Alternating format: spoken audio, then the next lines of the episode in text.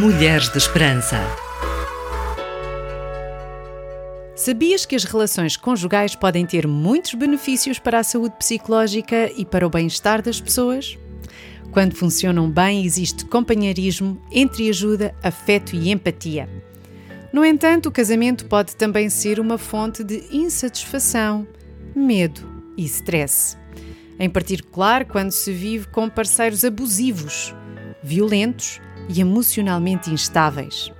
Verdade, Inês. Todos os bons relacionamentos contribuem para o nosso bem. Bem-vinda a mais um Mulheres de Esperança. Este é o último episódio de mais uma série que nos faz pensar, avaliar e refletir sobre tantos aspectos importantes acerca do divórcio. E hoje vamos falar do novo relacionamento após o divórcio. Meninas, só uma pequena parte. Ah, Já ouviram que estamos praticamente a um mês do Natal? Ai meu Deus. Falávamos na semana passada de como o tempo passa rápido e de repente cá estamos nós outra vez prontas para iniciar um ano novo. Quer dizer, eu não estou. Eu não estou preparada, mas é verdade, Inês, passa assustadoramente rápido.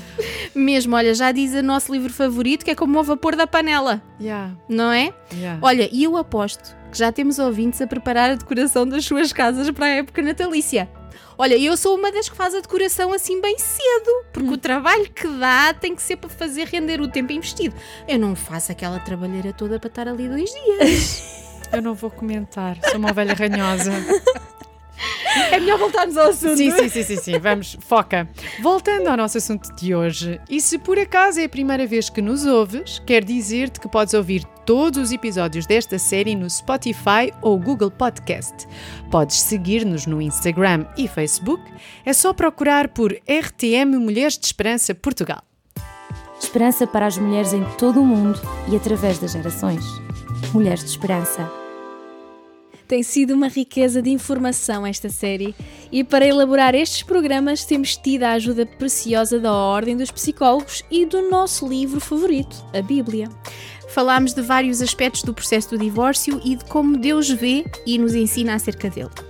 Ao contrário do que a sociedade nos quer passar ao romantizar o processo do divórcio, acreditamos que é algo doloroso, difícil e que requer uma adaptação a uma nova realidade, principalmente em situações de relacionamentos de muitos anos. Uhum. Acreditamos também que questões como a indiferença, a, a intolerância e a irrelevância espiritual, temas que falámos na nossa última série e que afetam a nossa sociedade pós-moderna, faz com que rapidamente se desista de um relacionamento. Sim, não estamos nem queremos de forma nenhuma fazer julgamentos. Queremos apenas partilhar a nossa visão e análise das coisas, as quais estão fundadas naquilo que queremos, claro. Poderá ser uma perspectiva diferente para ti, mas talvez possa ajudar-te a refletir sobre algumas áreas da tua vida. Aquilo que temos visto ah, no mundo mediático é que existe uma romantização do divórcio de figuras públicas. Há cada vez mais normalização de relacionamentos uns após outros, sem que haja valorização da constituição da família, algo sagrado. Isso mesmo, Sónia. No dia do casamento fazemos votos diante um do outro, diante de um celebrante, um padre, um pastor, diante dos nossos familiares e amigos mais queridos. E acima de tudo, diante de Deus. Esses votos são sérios, são votos de amor, de compromisso, votos que nos unem até que a morte nos separe, na saúde e na doença, todos os dias da nossa vida. Mas na realidade, diante da mais vã dificuldade e sem qualquer problema, abnegamos ou descartamos um relacionamento e alguém que jurámos amar. Queremos salvaguardar que ninguém é obrigado a ficar num relacionamento abusivo onde haja violência ou adultério. Estamos a falar de casamentos que terminam porque não funcionam mais, porque as casualidades assim o ditaram ou porque deixei de gostar daquela pessoa. Se tens alguma dúvida ou questão que nos queiras colocar, podes enviar-nos uma mensagem através das nossas redes sociais. Estaremos disponíveis para responder e ouvir. Iniciar um novo relacionamento após um divórcio tem de ser uma decisão séria. Como referimos no princípio deste programa, um rompimento não é apenas uma separação entre duas pessoas. É um abandono de uma realidade de anos, de práticas ou hábitos que estavam encarrilhadas e que funcionavam sem que houvesse muito esforço. De repente, estamos perante uma realidade completamente nova. Cada caso é um caso e o fim do casamento pode acontecer por diferentes motivos e com diferentes sentimentos à mistura. Pois uma relação, por muito difícil que seja, cria ligações intensas que não se podem desprezar e deitar fora, como por exemplo, a aliança no dedo ou a roupa no armário. Por isso, é importante dar tempo a ti mesma para recuperar da dor e te reencontrares na nova vida que virá. Muitas vezes, na ânsia de encontrar alguém para substituir o ex-marido, aquele buraco, podes magoar-te ainda mais e ferir os sentimentos do outro também. Neste sentido, achamos importante trazer-te algumas questões para refletires antes de entrares num novo relacionamento. Então, primeira questão: dá tempo para te curares. O divórcio implica algumas mudanças e precisas entender a tua nova realidade após o divórcio.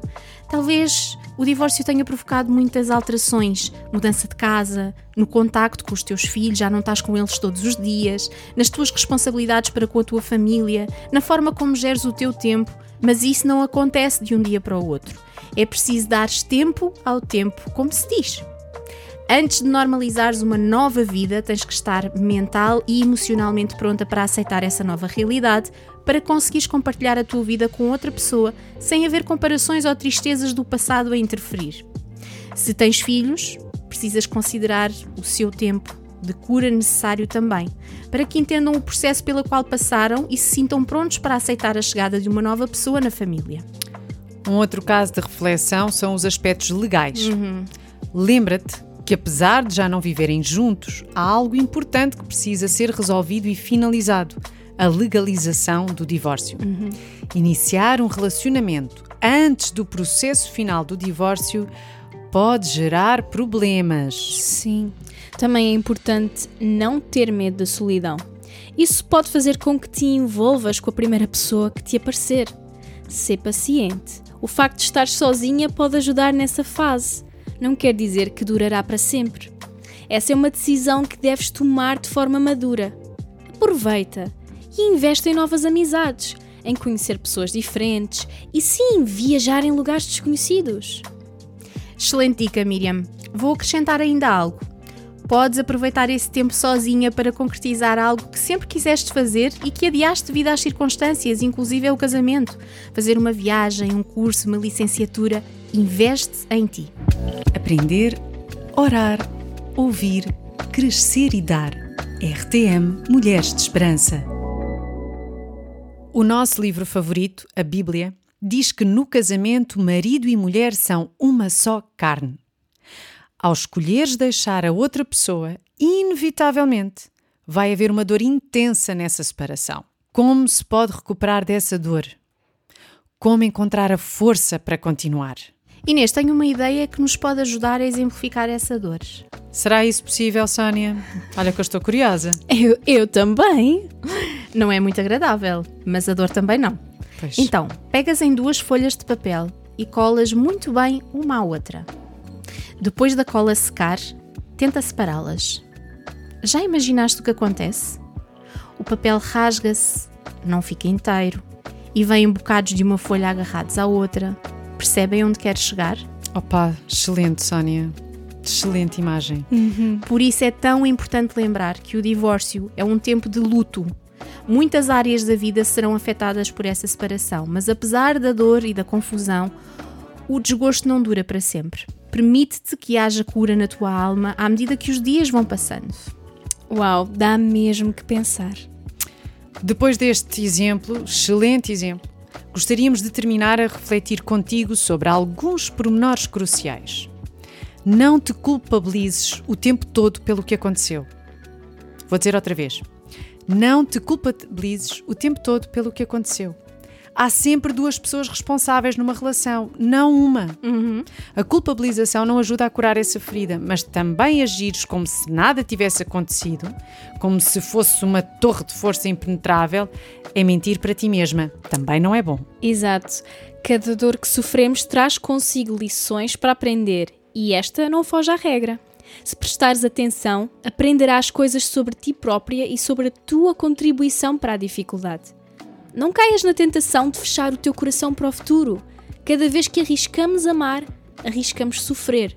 Não existem garantias na nossa vida, mas também não é saudável permanecer cética e dura para com o amor. Por outro lado, não te atires para uma relação na tentativa de mascarar a tua dor e insegurança. Podes confiar que isso não resulta. Acima de tudo, confia em Deus. Entrega-lhe a tua vida, a tua dor, o teu futuro, a vida dos teus filhos, se for esse o caso, e age com sabedoria, sensatez e perdão. Deus vê, Ele é fiel. Chegamos ao fim do nosso programa e desta série. Uau! Que série! Mesmo. Olha, mas gosto muito de como terminamos. Deus vê, Ele é fiel. Na próxima semana vamos falar sobre um novo assunto e contamos com a tua presença. Não te esqueças. Encontra esperança hoje. Este programa foi produzido com donativos de pessoas que voluntariamente contribuem para este projeto. Ajuda-nos a levarmos esperança a todas as mulheres. Contacta-nos pelo e-mail mulheres@radiotransmundial.org.